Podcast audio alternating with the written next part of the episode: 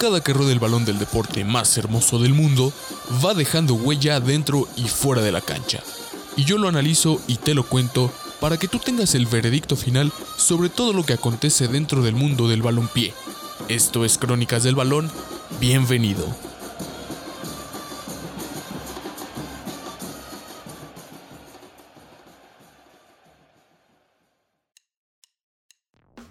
Buenos días, buenas tardes, buenas noches. Cuando mi padre me gestó, dice que fue una cancha chica, y mi madre embarazada tenía barriga de balón. No, no les estoy contando alguna experiencia personal, es lo que nos dice Bohemia Urbana en una oda al deporte más hermoso del mundo, en una canción dedicada a este deporte que nos habla mucho sobre la identidad y sobre el gusto que tiene el futbolero promedio hasta este hermoso deporte.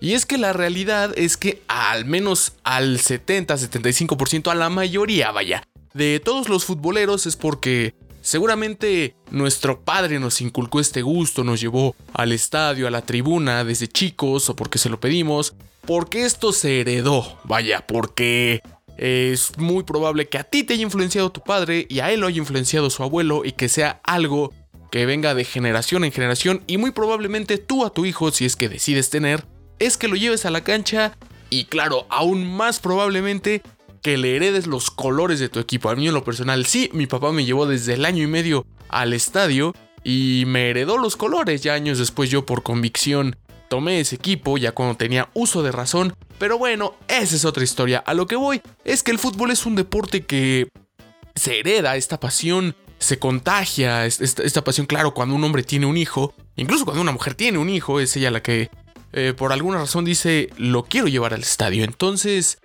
eso a muchos nos pasó. Pero ¿qué pasa del otro lado? ¿Qué pasa ya en la cancha, en, ese tapete verde? ¿Qué pasa cuando un padre dedicándose al fútbol quiere heredárselo a su hijo? Cuando no estamos hablando de algún aficionado, sino a un profesional de este bello deporte. Bueno, es aquí cuando algún futbolista le quiere heredar este gusto por las patadas a su hijo y obviamente si ya te dedicas a esto, si ya estás dentro del ambiente, pues lo vas a meter al club donde te hiciste grande o al club en el que militas hoy en día, ¿no? Bueno, esto con muchos jugadores que han pasado, por ejemplo en México tenemos el ejemplo de Sague, Saguito, de José Luis Alves Sague, que bueno, por su papá es este heredó el, gusto por el América y por el Timao allí en Brasil. Tenemos también el ejemplo de Giovanni y Jonathan dos Santos, los hijos de Cicinho, también otro ejemplo azul crema. En Europa tenemos ya una tercera generación, los Maldini.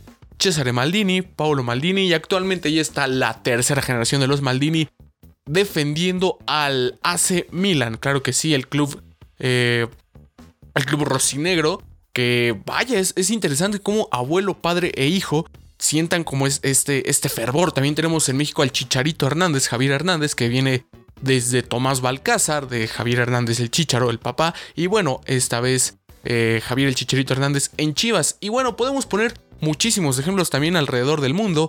El caso de Jorge Higuaín y sus hijos, los hermanos Jorge y Gonzalo Higuaín, con el Club Atlético River Plate.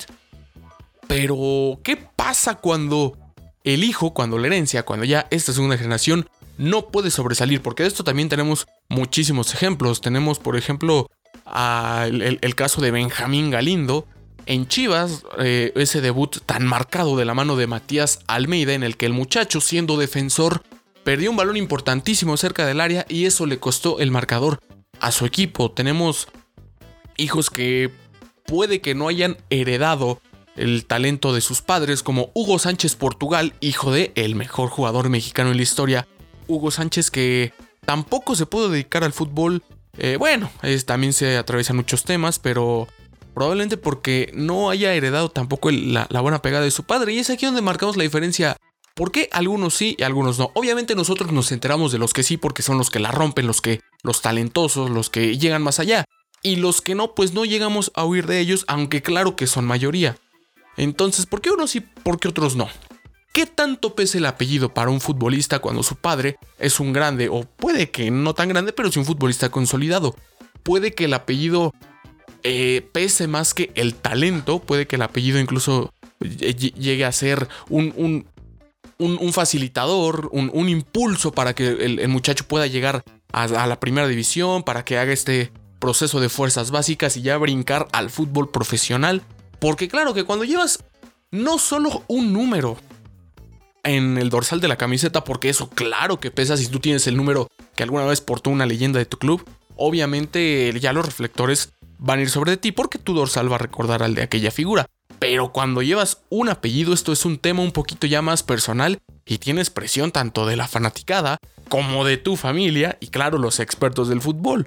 Entonces, es aquí donde entra el tema de la presión.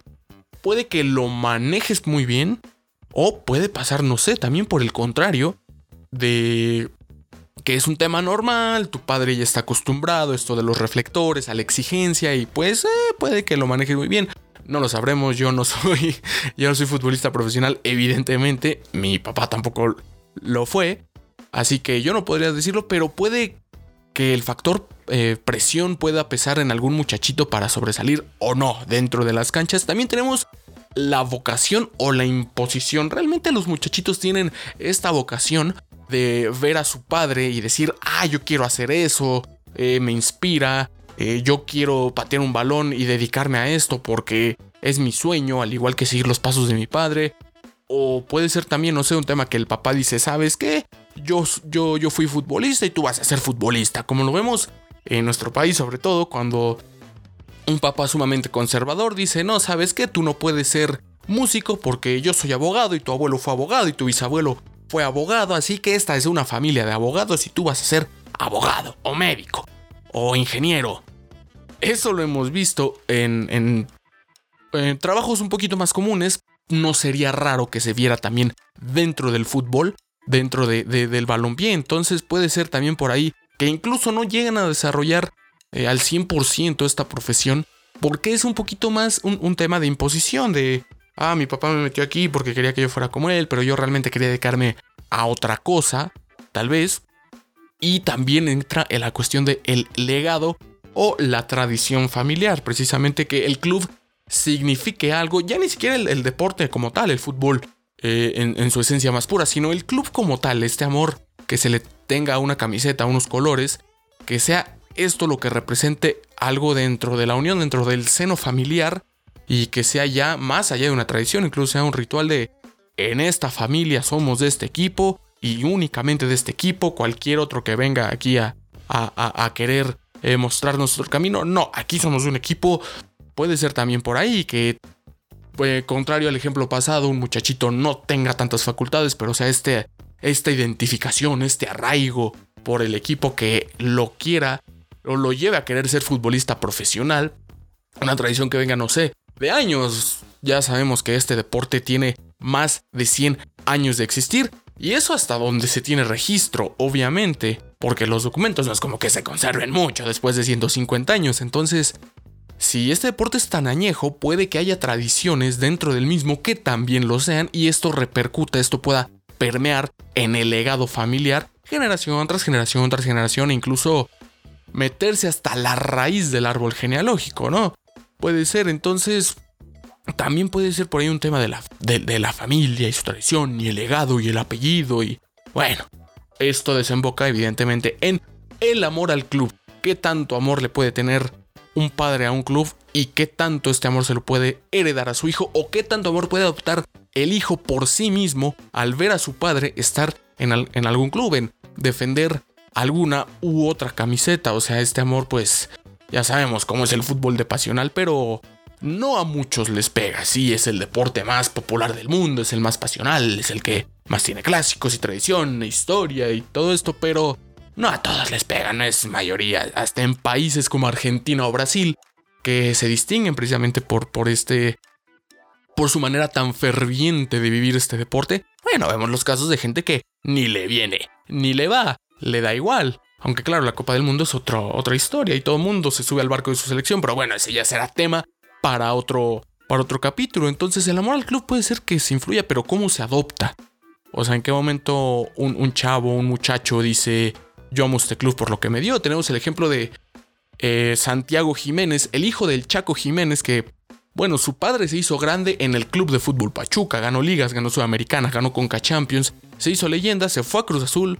Con Cruz Azul jamás se le dio el ansiado título de liga que quieren los celestes, nunca. Sí otros títulos como la Copa o la Conca Champions, pero la liga jamás se la dio.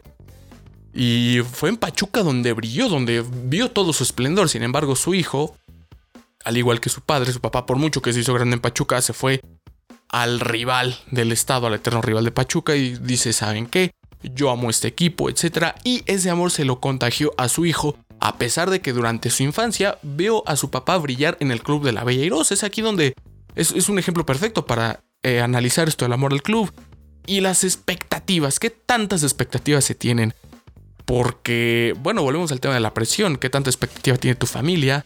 Eh, los, la afición a la que tienes que entregarle resultados, los expertos, y también será un tema de nepotismo, de palancas. ¿Le estás quitando el lugar a otro por tu apellido? ¿Qué tanto te va a ayudar tu apellido? O sea, ¿realmente es una herramienta? Bueno, son muchas preguntas, ¿por qué unos sí, otros no? ¿Qué tanto puede pesar el apellido? ¿Qué tanta presión hay? ¿Cómo se hereda? ¿Cómo se, se, se vive el amor al club? ¿Habrá nepotismo? Yo no sé, yo dejo el balón rodando, mi nombre es Alex Avendaño y esto fue Crónicas del Balón.